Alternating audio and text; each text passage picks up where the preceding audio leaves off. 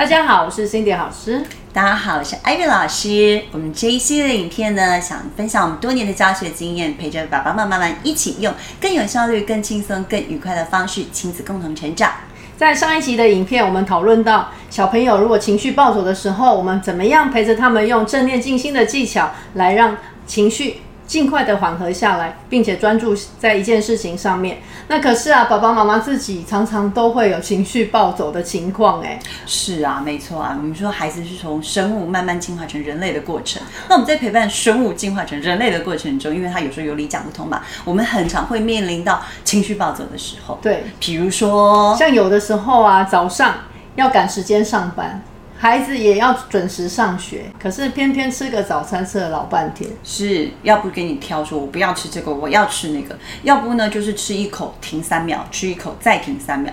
眼看我上班要迟到了，他上学也要迟到，他还跟你拖拖拉拉，还跟你在那边闹脾气。这时候怒吼一定是在所难免的。是，或者是说我下班回到家，时间赶得要命，我忙着做午做晚餐，忙着盯着孩子写作业，眼看已经十点了，他作业还没有写完。我们一直叫他说：“哎，赶快写哦，时间已经快到喽。”可是转头忙了一下，转头又看到他好像写写了几个字，还写的乱七八糟。睡觉时间到了，还一直在那拖拖拉拉。这个时候能不暴走吗？哦，这个一定是会暴走的。其实我相信我们爸爸妈妈也都是人嘛，在这样的情况下，我们会急，我们会累。那在这样的情况下，我们很难永远一直都保持情绪。对，而且内心会很复杂。一方面呢，又怕他睡不饱，明天早上。会没精神，或者是功课写的太乱，然后呢，老师不满意，各种不同复杂的念头，然后因为有时候还会自责说，哎，是不是我刚刚啊应该要怎么样做才不？不会导致他现在这个样子，很多自责的情绪都会一起跑上来。是啊，我们在教养我们自己的孩子过程中，其实因为每天的生活很 routine 嘛，那每天的生活都有一些时间跟工作上的压力在那边，孩子也有他的情绪，在面对孩子的情绪的时候，在面对他没有动力的时候，其实有时候偶尔我们状态好的时候，我们可能更心平气的对待。对。但是有时候当我们自己状态也不好，孩子状态也不好的时候，其实很容易就会演变成家庭的冲突。我相信各位爸爸妈妈都走过这样的心路历程。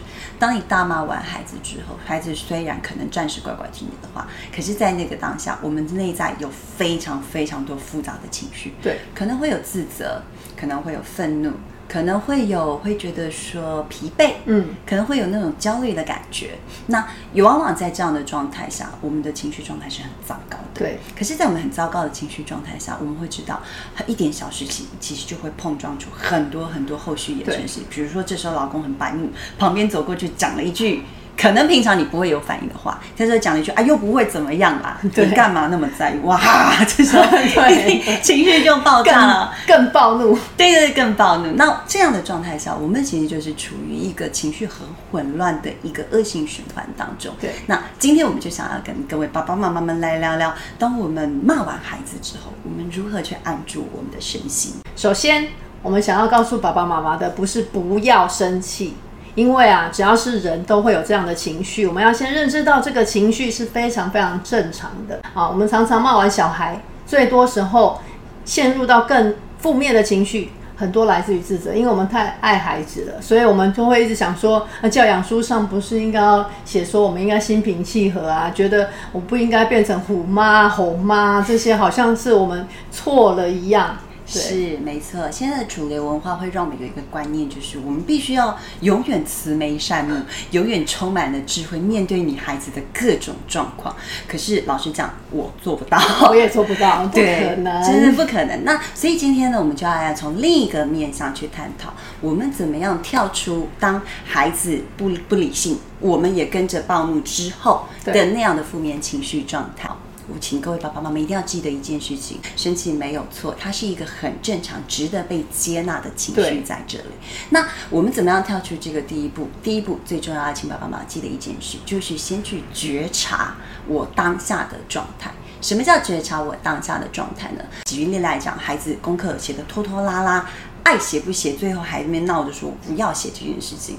我们当下第一个最直觉、最显然的反应是生气。对对不对？可是其实，在那样的当下中，我们的情绪是很复合的，我们不是只有生气这个情绪，中间其实掺杂了非常多。以那个例子来讲，我们对第一个最显然、最表象的情绪是担心，还有什么愤怒，是复杂的，对，是复杂的。好，除了担心，担心什么？担心说他功课没有办法如期完成，担心他没有办法好好的让按照时间上床睡觉，隔天可能精神会不好，或是写的不够好。对，写的不够好。好好，光写的不够好这件事情，其实背后又牵扯了很多的情绪在。对，孩子写的不好，为什么你会很在意？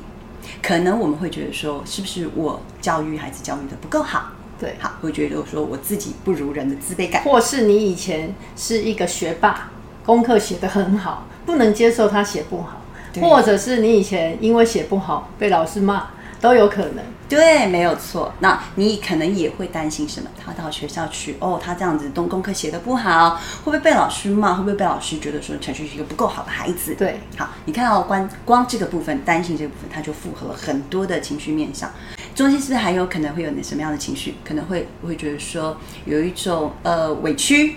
我都这么努力了，我每天辛苦的工作，工作回到家我没得休息，我煮饭完 我要教你写功课，我要边做家事，然后你竟然还不懂事。你还要让我这样子催，那我就会有一种委屈的感觉。对啊，这是你自己的事情哎。对我可能转头来看老公还在那边打打电打手游看电视，我可能就会更委屈，对对不对？好，那也许那可能在平常我们觉得这很 routine 的家庭生活，可是，在那样当下情绪中，那样的情绪也可能可能会冒出来。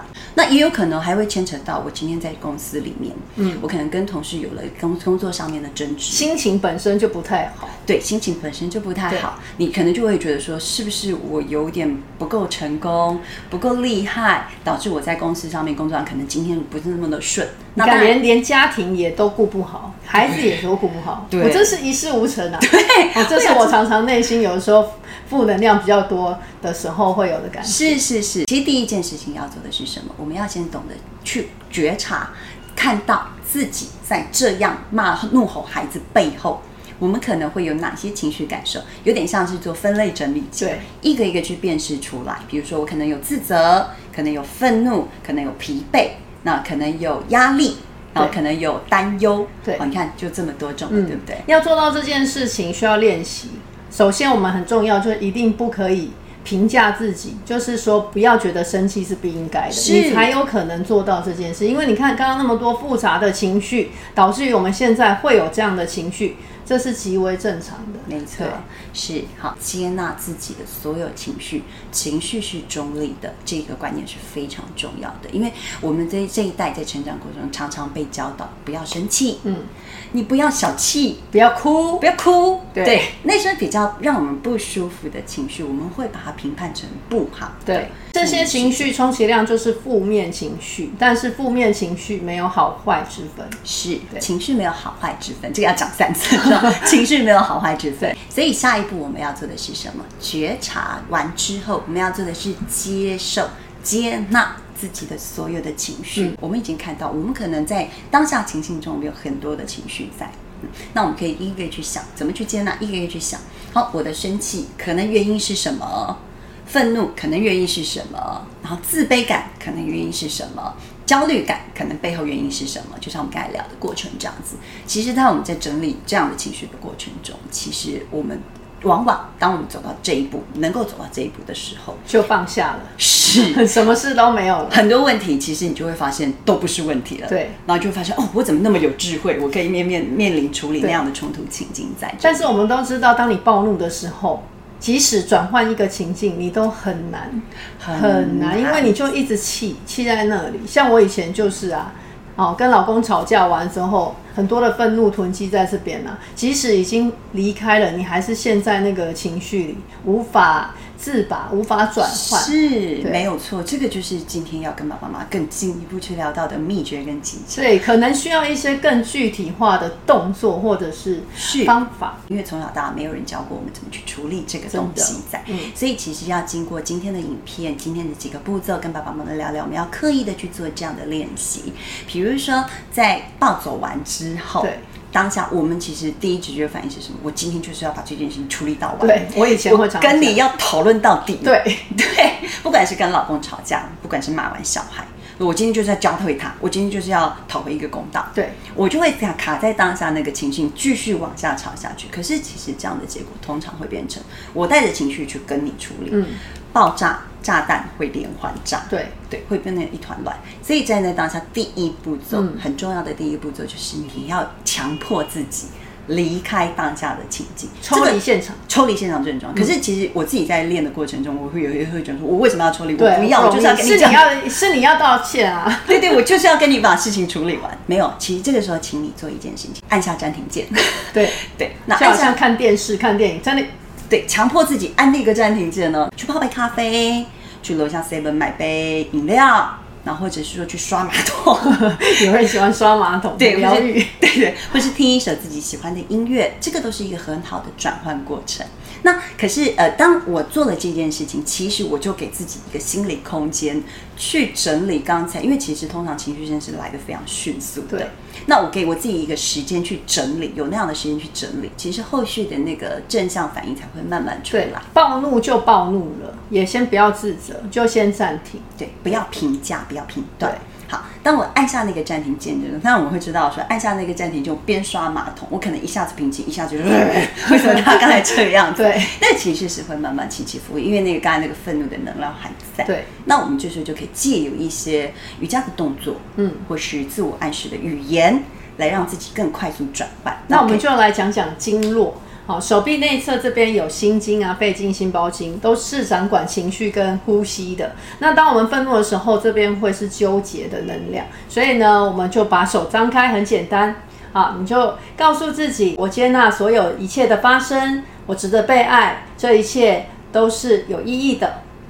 哦，其实当我们借由动作、身体动作以及自我宣宣告的语言，如果可以讲出来，我觉得效果会更好。其实就是在给自己按下一个情绪转换的按钮。对，对，开关按钮。当你按下了这个开关按按钮，其实通常我们借由身体动作、语言之后，我们的情绪是会比较有效率的被转换。同时这个动作也可以舒展这些经络穴道，本来就有很好的转换心情的效果。是再加上一些呃正增强的语言，你可以很快的把这个情绪转换过去。对，没错。当我们转换那个情绪，你就会发现刚才那个愤怒、混乱、想找人吵架的情绪会弱下来很多。等于是按下一个暂停键，然后再转台。对，转台按停键、调频键这样子。